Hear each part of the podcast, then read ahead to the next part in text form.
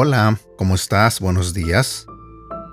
El día de hoy quiero compartir contigo un pequeño devocional que se titula Perseguidos. Si vamos a la Biblia, en el libro de Mateo, en el capítulo 5, versículo 10 nos dice, Bienaventurados los que padecen persecución por causa de la justicia, porque de ellos es el reino de los cielos. Catacumbas. ¿Sabes qué son? Durante el Imperio Romano, algunos pueblos europeos usaban túneles subterráneos en los que cavaban nichos para sepultar muertos, decorándolos con frescos o mosaicos. Los habitantes judíos de Roma aprendieron esta forma de sepultura. Cuando los judíos viajaban a Jerusalén para celebrar alguna fiesta y oían y creían el Evangelio, regresando a Roma lo publicaban. Así que había creyentes en Roma antes de que el apóstol Pablo llegara.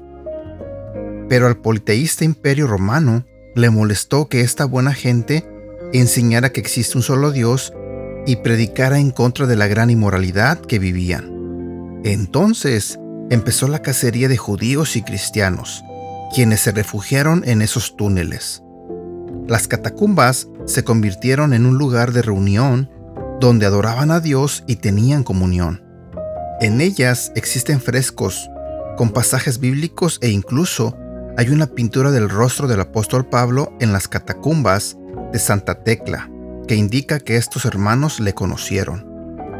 Hoy, la persecución contra los creyentes se ha incrementado. Nuestros hermanos en el mundo islámico y muchos otros en diferentes países del mundo han sido asesinados o desterrados no tienen la oportunidad de dejar un legado artístico.